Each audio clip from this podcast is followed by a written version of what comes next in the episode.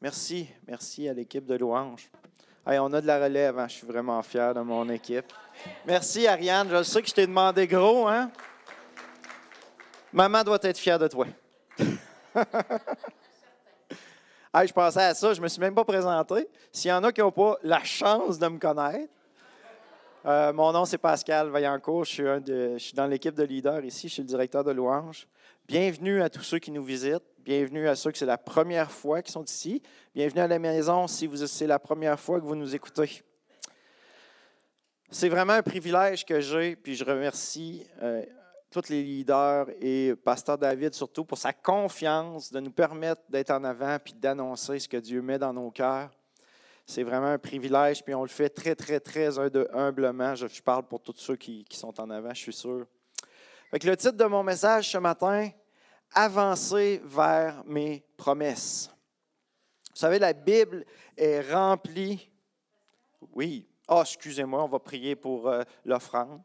Voyez-vous, je ne suis pas habitué, hein? Seigneur Dieu, merci, Seigneur. Merci, premièrement, de pourvoir pour notre belle Église, Seigneur.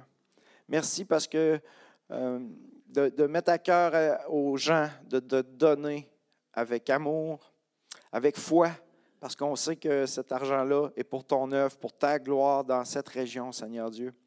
Merci, Seigneur, euh, pour tous ceux qui donnent avec générosité, que tu puisses faire fructifier ces offrandes et ces dons. Amen. Bon, je, peux commencer là?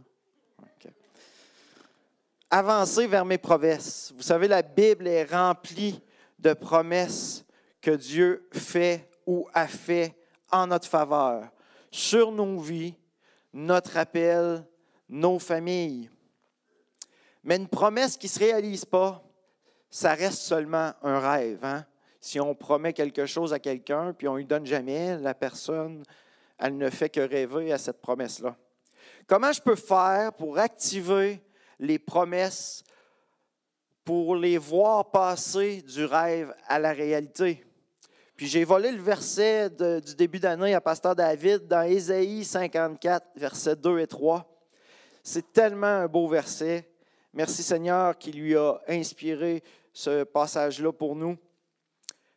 Ça dit, élargis l'espace de ta tente, qu'on déploie les couvertures de ta demeure, ne retiens pas. Allonge tes cordages et affermis tes pieux car tu répandras à droite et à gauche, ta postérité envahira des nations et peuplera des villes désertes. Amen. Il faut, frères et sœurs, se préparer à recevoir nos promesses et nos héritages. L'héritage, dans le fond, c'est quelque chose que j'ai déjà. Comme héritier, j'ai rien de particulier à faire pour le recevoir. De la même manière, je dois comprendre aussi ma position spirituelle. On va lire Romains 8, euh, verset 17, qui nous dit ceci. Or, si nous sommes enfants, nous sommes aussi héritiers. Héritiers de Dieu et co-héritiers de Christ, si toutefois nous souffrons avec lui afin d'être glorifiés avec lui. L'apôtre Paul ne dit pas ici que nous serons, mais il déclare sur nos vies que nous sommes héritiers de Christ. Ça, ça veut dire que je peux déjà considérer comme à moi ce qui est à Christ. Être héritier de Dieu, c'est d'avoir part à sa vie, à sa gloire et à son règne. Dans la succession d'un Père terrestre, chacun des enfants va recevoir seulement une partie de l'héritage. Mais pour l'héritage céleste, chacun reçoit pleinement sans rien noter aux autres. Hey, ça c'est hot. Je dois apprendre à voir au présent ce que Dieu me donne, même si ce n'est pas encore visible. Ça, c'est avoir la foi. Puis la foi va activer mon héritage. Soyons donc encouragés à élargir l'espace de notre tente ce matin. Vivons pas juste en fonction du maintenant, mais de ce que Dieu nous a promis. Je vois d'avance la réalisation de ces promesses dans mon quotidien et je vis en fonction du futur divin. Ah, c'est beau. Et nous avons, euh, ce matin, nous allons voir deux choses. Premièrement, pourquoi les promesses de Dieu ne peuvent pas s'accomplir dans ma vie? Et deuxièmement, comment je peux avancer vers mes promesses? Êtes-vous prêts? Pourquoi les promesses de Dieu ne s'accomplissent pas dans ma vie? Hein, on va tous à l'église, on lit notre Bible, puis on la relit. Même, euh, mais parfois, il se peut qu'on a l'impression que, dans notre vie, ou que notre vie est à des, années-lumière de ce qui est écrit dans la parole. On peut être frustré de ne pas, euh, pas voir des changements concrets et significatifs dans nos vies. Pourtant, la Bible nous dit clairement que toutes les promesses de Dieu sont vraies et que Dieu ne peut pas mentir. 1 Samuel 15, verset 29 nous dit, Celui qui est la force d'Israël ne ment point et ne se repent point car il n'est pas un homme pour se repentir. Dieu ne ment pas et il ne change pas d'avis parce qu'il n'est pas un homme. Marc 4, versets 3 et 4 nous dit, Écoutez, un semeur sorti pour semer, comme il semait, une partie de la semence tomba le long du chemin. Les, oiseaux verts et la mangèrent. Au verset 14, ça dit, Le semeur sème la parole. Les uns sont le long du chemin où la parole est semée. Quand ils sont entendus, euh, quand ils l'ont entendu, pardon, aussitôt Satan vient et enlève la parole qui a été semée en eux. Une semence que les oiseaux mangent, c'est une semence qui est tombée dans la terre. Quand nous entendons la parole de Dieu et qu'elle ne trouve pas un réceptacle, une terre en nous, le diable fait comme les oiseaux, il vient et la prend. C'est comme, je vais vous donner un bon exemple, comme quand on joue au hockey. Y a-t-il des joueurs de hockey? Je suis le seul, OK, c'est correct, je vais me comprendre. Votre coéquipier, il a la rondelle, puis il vous fait une passe, puis il espère que vous allez l'attraper. Mais vous l'arrêtez, puis un autre joueur de l'équipe adverse part avec. Comment, une question qu'on peut se demander, comment l'autre joueur a pu avoir la rondelle? La réponse est simple, c'est parce que celui qui devait la saisir, donc moi, je l'ai raté. C'est la même chose avec la parole. Si notre cœur n'attrape pas la passe, l'adversaire va se dépêcher à la récupérer pour être sûr qu'on ne puisse pas faire un but. Puis il va même s'en servir pour, pour marquer contre nous. Comment est-ce que je rate la rondelle? Comment est-ce que je peux passer à côté de la parole? Que Dieu m'envoie? Comment est-ce que le diable m'enlève la parole qui m'a été annoncée? Bien, premièrement, le diable peut m'enlever la parole parce que je ne la comprends pas. Luc 24, verset 25 nous dit, Alors il leur ouvrit l'intelligence afin qu'ils comprennent les Écritures. Souvent, je ne comprends pas la parole de Dieu parce que je n'ai pas la révélation. Je peux entendre la parole, mais je ne la comprends pas. Dieu doit ouvrir mon intelligence spirituelle. Il doit me donner la capacité pour comprendre les choses spirituelles, pour que je comprenne ce qu'il m'explique.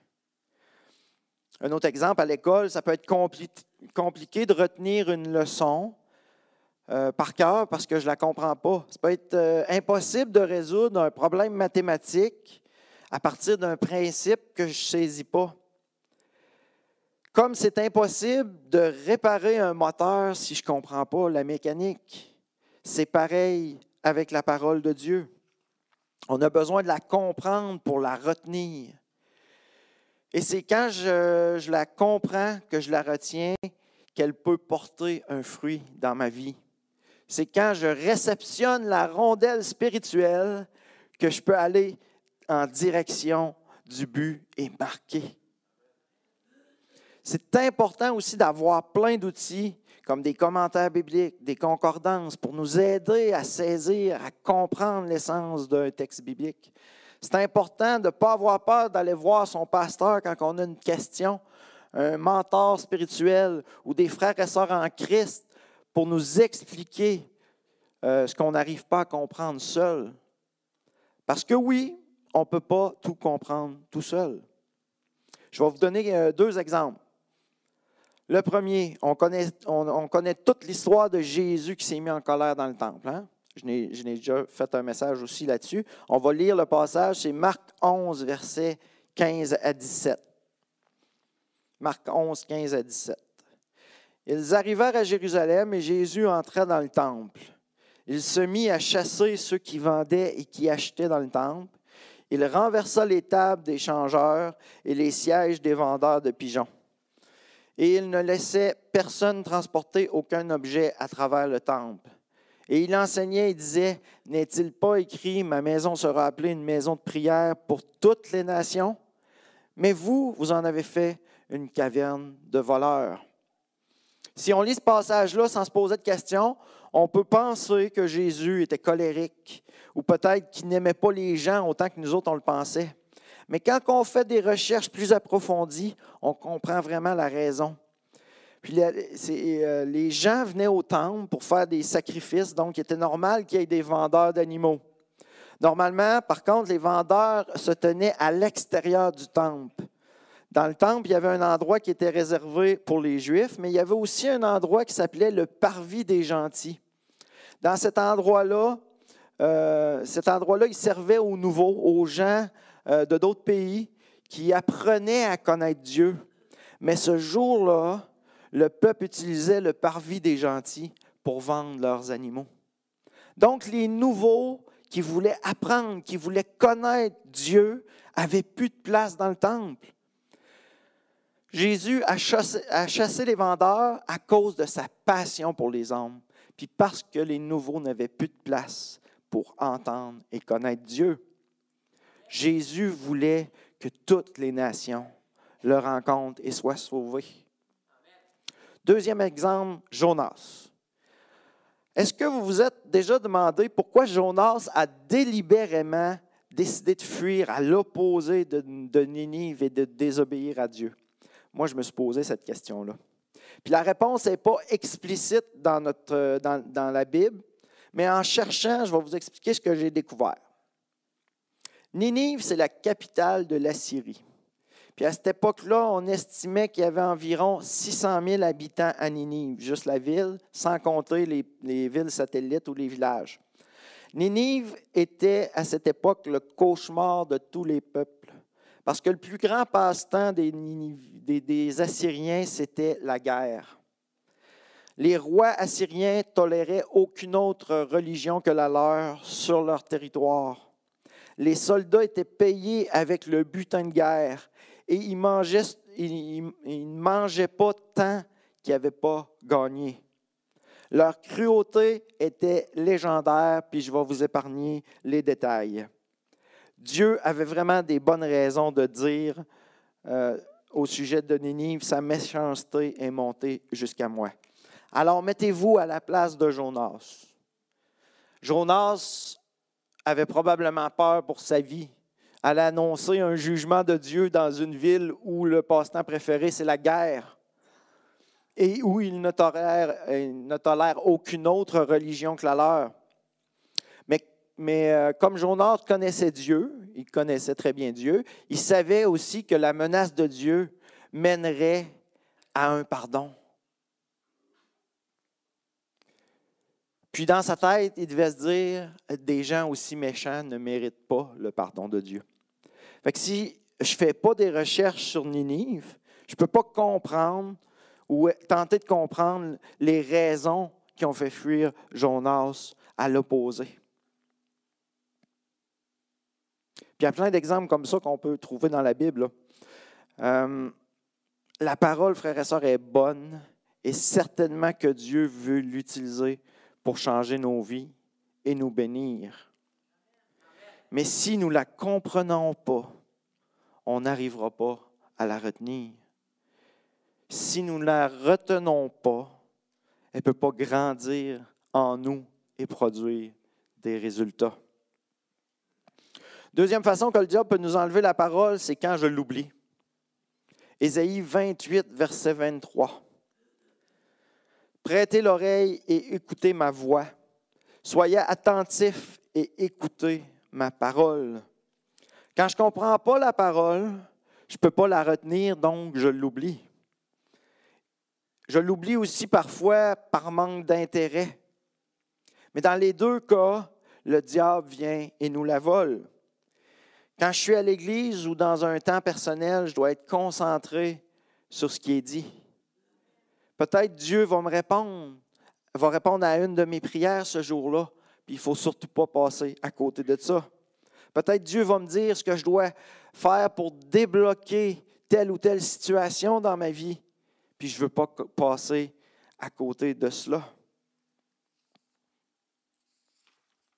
Je dois écouter la parole attentivement, la noter même dans un cahier, la surligner dans ma Bible.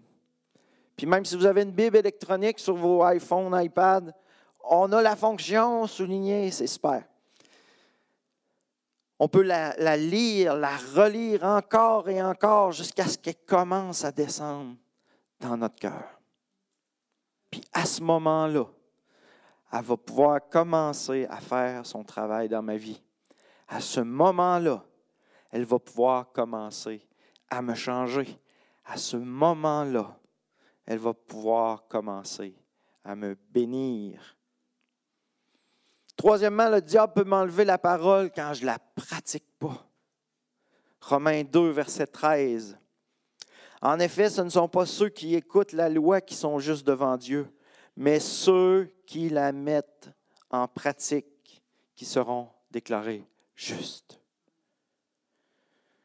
À force de se, demander, ce que je peux faire ou pas faire, le diable finit par voler les bonnes semences qui sont en nous. Écouter et lire la parole, ce n'est pas juste pour le plaisir de la connaître par cœur. On ne va pas à l'église juste pour nous occuper parce qu'on n'a rien d'autre à faire. On va à l'église, on écoute, on lit la parole pour que Dieu l'utilise pour changer nos vies. Notre cœur change quand nous commençons à faire ce qui est dit de faire. Notre vie se transforme quand on prend au sérieux la parole. On est transformé quand on fait les réajustements nécessaires dans nos comportements, dans nos attitudes, dans nos pensées. Un cœur changé et une vie transformée sont une preuve qu'on a reçu Jésus et que nous sommes destinés à la vie éternelle. Parce que quand Dieu touche quelqu'un, peu importe le temps que ça prend, il ne peut pas rester le même. Une autre façon que le diable nous enlève la parole, c'est quand je la rejette. Jacques 1, verset 21 nous dit, Débarrassez-vous donc de tout ce qui, euh, ce qui souille et de tout ce qui reste en vous de méchanceté pour recevoir avec humilité la parole qui a été plantée dans votre cœur, car elle a le pouvoir de vous sauver. Combien de fois la parole va nous contrarier hein, en mettant le doigt sur une petite blessure, sur un péché, sur une mauvaise attitude. Comment réagir quand la parole met en lumière le mal qui est en moi? Comme dit l'apôtre Jacques, on doit recevoir ce qui nous est dit avec humilité. Notre réaction naturelle à ce qui s'oppose à nous, c'est souvent de se braquer. Ouais, euh, je suis pas de même. De nous choquer. Ah non, comment ça? Et de nous offenser. On se met en colère ou on devient triste à l'intérieur de nous. Puis il y a plein de pensées, d'accusations que l'ennemi va se servir, qui vont nous arriver. Mais les mauvaises pensées et les sentiments négatifs viennent des souillures du monde qu'on a encore à l'intérieur de nous. Et quand je rejette la parole de Dieu avec ma colère ou ma tristesse, le diable vient et la vole immédiatement et elle ne peut pas nous changer. Si ce qui est dit nous concerne, même si ça me blesse, la bonne attitude est d'avouer ma faute au Seigneur. La bonne attitude est de remercier Dieu pour sa juste correction. La bonne attitude, c'est de lui demander de nettoyer mon cœur et de me changer. Une autre façon que le diable peut m'enlever la parole, c'est quand j'ai plus la foi pour y croire. Hébreu 4, verset 2. Car cette bonne nouvelle nous a été annoncée aussi bien qu'à eux. Mais la parole qui leur fut annoncée ne leur servit de rien, parce qu'elle ne trouva pas la foi chez ceux qui l'entendirent. Combien de fois on a entendu des déclarations disant que ça allait arriver, que Dieu s'apprête à faire des, telle ou telle chose dans, ma vie ou dans, une personne, ou que Dieu va bénir puis ouvrir tout grand des portes. Mais le temps passe, le jour arrive, puis il n'y a rien de tout ça qui arrive pour moi. Pour certaines personnes, oui, mais pour moi, non.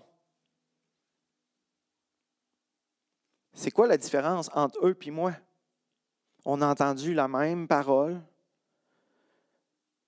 la différence, c'est que eux ont mis leur foi dessus et moi non. Je peux, être, peut-être douter, au pire, j'ai peut-être même pas cru pour toutes sortes de raisons. Hein. Euh, ça ne peut pas m'arriver à moi. Je ne prie pas assez bien. Je ne suis pas encore au top niveau spirituel.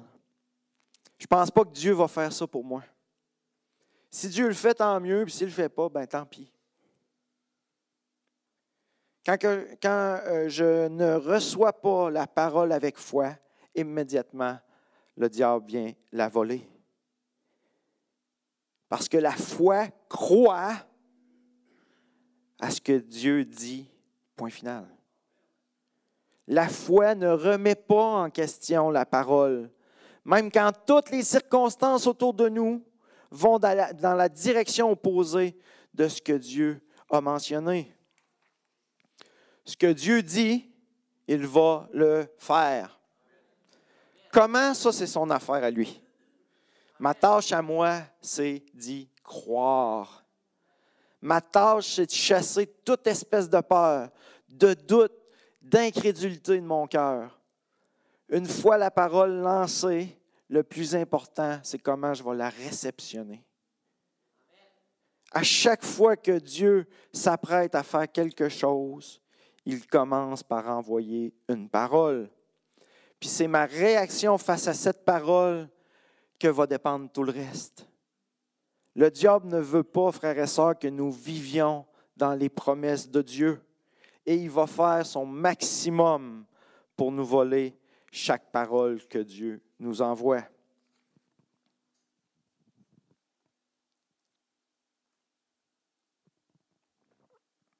Vous me suivez toujours?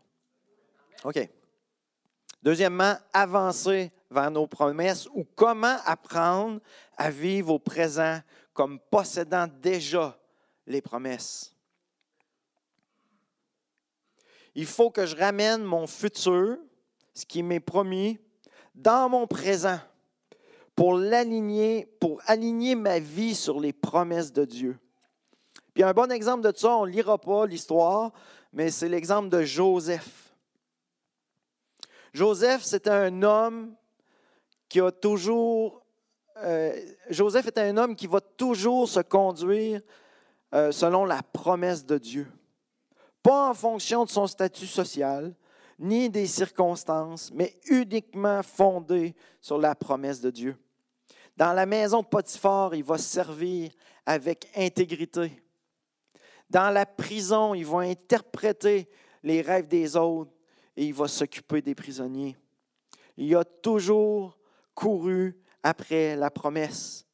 Il se comportait comme s'il avait déjà, comme s'il était déjà celui que Dieu lui avait promis de devenir.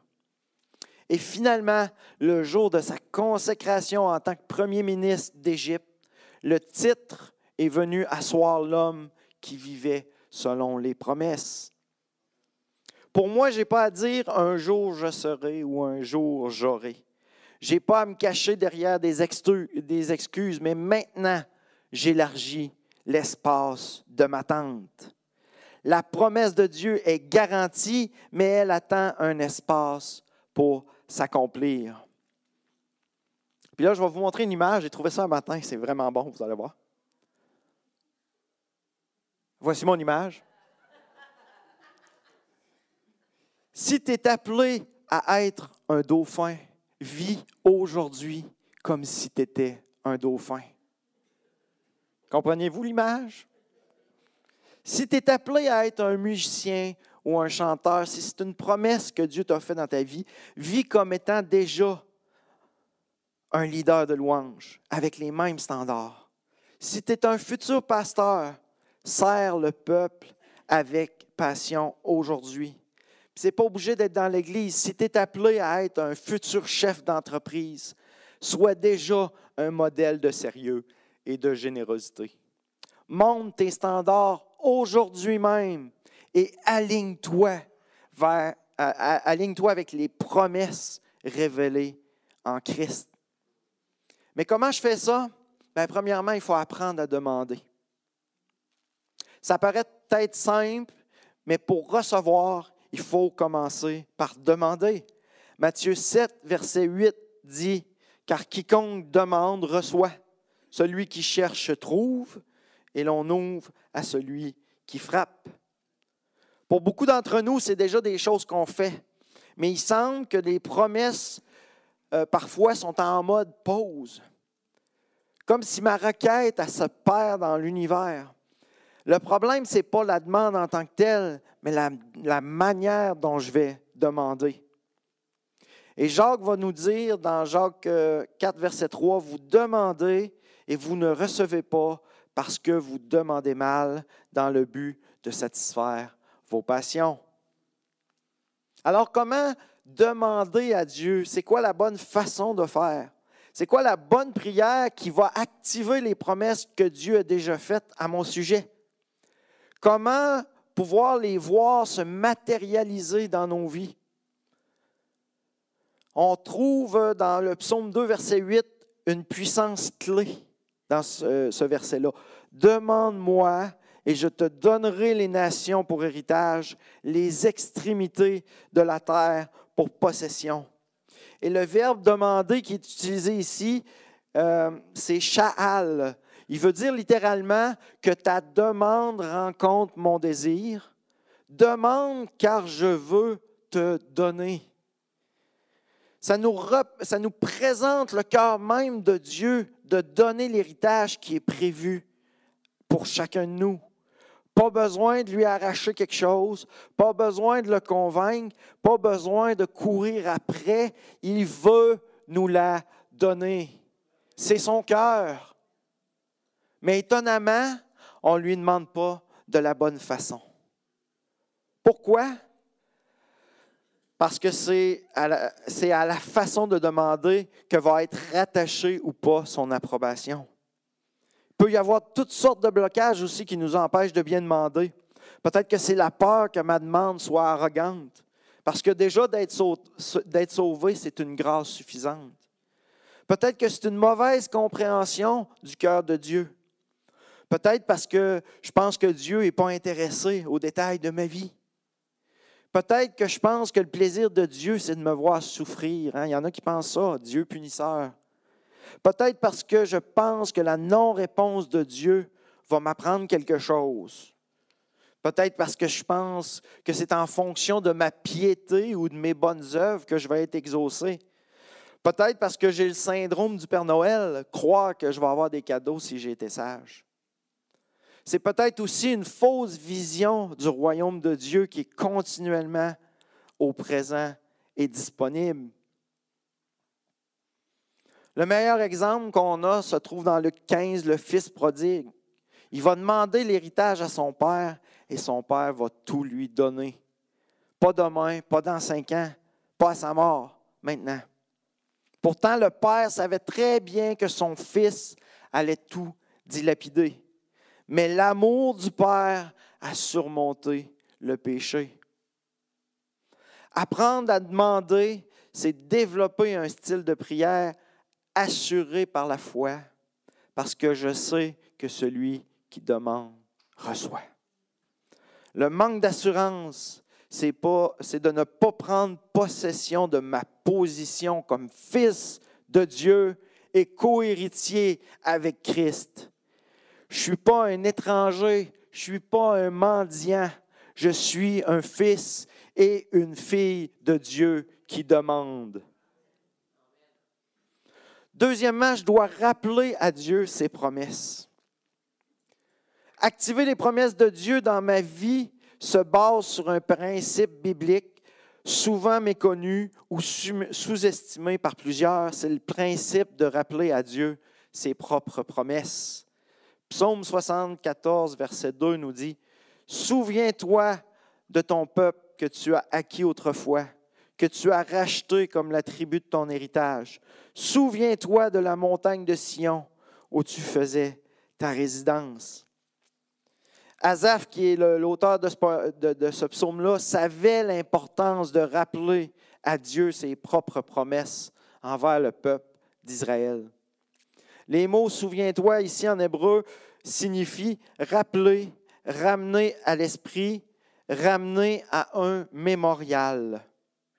Azaph fait mention des, promesses de faveur, de présence, de protection, davantage sur l'ennemi que Dieu lui avait lui-même promis à son peuple. Quand tout était sombre, contraire à toutes les promesses, Azaph va rappeler ce qui avait été divinement déclaré. Il rappelle à Dieu les offenses de l'ennemi, ses promesses et qui Dieu est. Il ne se contente pas juste de demander de survivre, de se sentir OK ou d'éviter des combats. Non, il réclame le plein accomplissement de ce que Dieu s'était engagé de faire. Dieu avait dit au prophète Élie qu'il ne pleuvrait pas pendant trois ans et demi. Élie aurait pu attendre qu'après trois ans et demi, la pluie revienne. C'était une promesse de Dieu. Mais Élie va prier sept fois pour rappeler à Dieu sa propre promesse.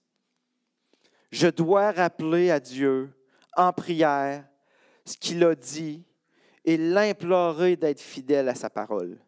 Si Dieu t'a fait des promesses, ce matin, rappelle-lui dans tes prières. Est-ce que Dieu oublie ses, promesses? Absolument pas.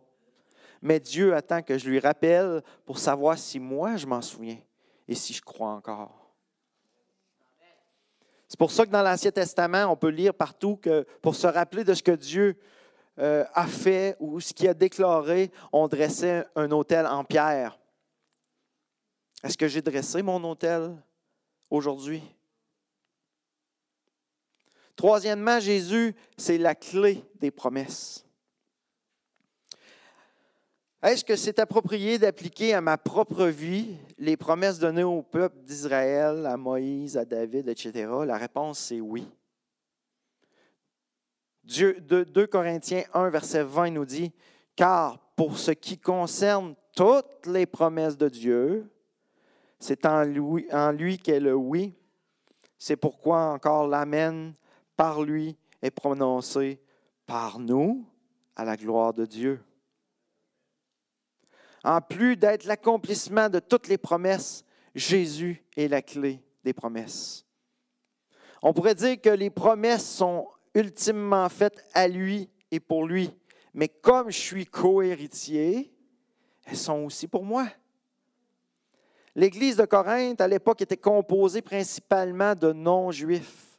Puis à la fin de 2 Corinthiens 6, euh, Paul cite plusieurs promesses qui ont été faites des siècles auparavant au peuple d'Israël. 2 Corinthiens 6, 16 à 18. J'habiterai et je marcherai, marcherai au milieu d'eux. Je serai leur Dieu et ils seront mon peuple. C'est pourquoi sortez du milieu, du milieu d'eux et séparez-vous, dit le Seigneur. Ne touchez pas à ce qui est impur et je vous accueillerai. Je serai pour vous un père et vous serez pour moi des fils et des filles, dit le Seigneur Tout-Puissant. Paul dit ceci à cette Église après leur avoir cité ces promesses de l'Ancien Testament dans 2 Corinthiens 7.1. Ayant donc de telles promesses, Bien-aimés, purifions-nous de toute souillure de la chair et de l'esprit en achevant votre sanctification dans la crainte de Dieu. Ayant donc de telles promesses sont à nous. En Jésus, nous avons reçu les promesses et nous pouvons nous les approprier. Elles font partie de notre héritage, de l'héritage de Christ. et nous sommes héritiers des promesses en lui. Quatrièmement, Dieu accomplit toujours ses promesses. Dieu accomplit toujours ses promesses. Notre Dieu est un Dieu qui tient toujours ses promesses. Josué 21, verset 45. De toutes les bonnes paroles que l'Éternel avait dites à la maison d'Israël, aucune ne resta sans effet, toutes s'accomplirent. Amen. Il a tenu ses promesses pour Abraham et Sarah en leur accordant d'avoir un enfant. Moïse en faisant sortir le peuple d'Égypte. Daniel en le délivrant de la fosse au lion. Élie en le nourrant à l'aide d'un corbeau. David en le rendant roi. Il tiendra aussi sa promesse pour nous. Il faut croire, frères et sœurs, aux promesses de Dieu pour notre vie. Il faut attendre patiemment. Oh, ça c'est dur.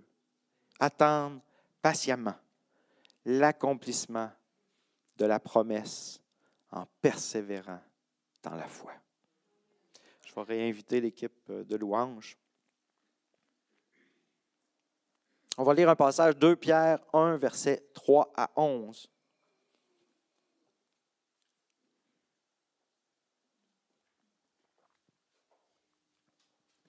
2 Pierre 1, 3 à 11 nous dit, comme sa divine puissance nous a été donnée, tout ce qui contribue à la vie et à la piété, au moyen de la connaissance de celui qui nous a appelés par sa propre gloire et par sa vertu, lesquels nous assurent de sa part les plus grandes et les plus précieuses promesses, afin que par elles, vous deveniez partisans de la nature divine, en fuyant la corruption qui existe dans le monde par la convoitise.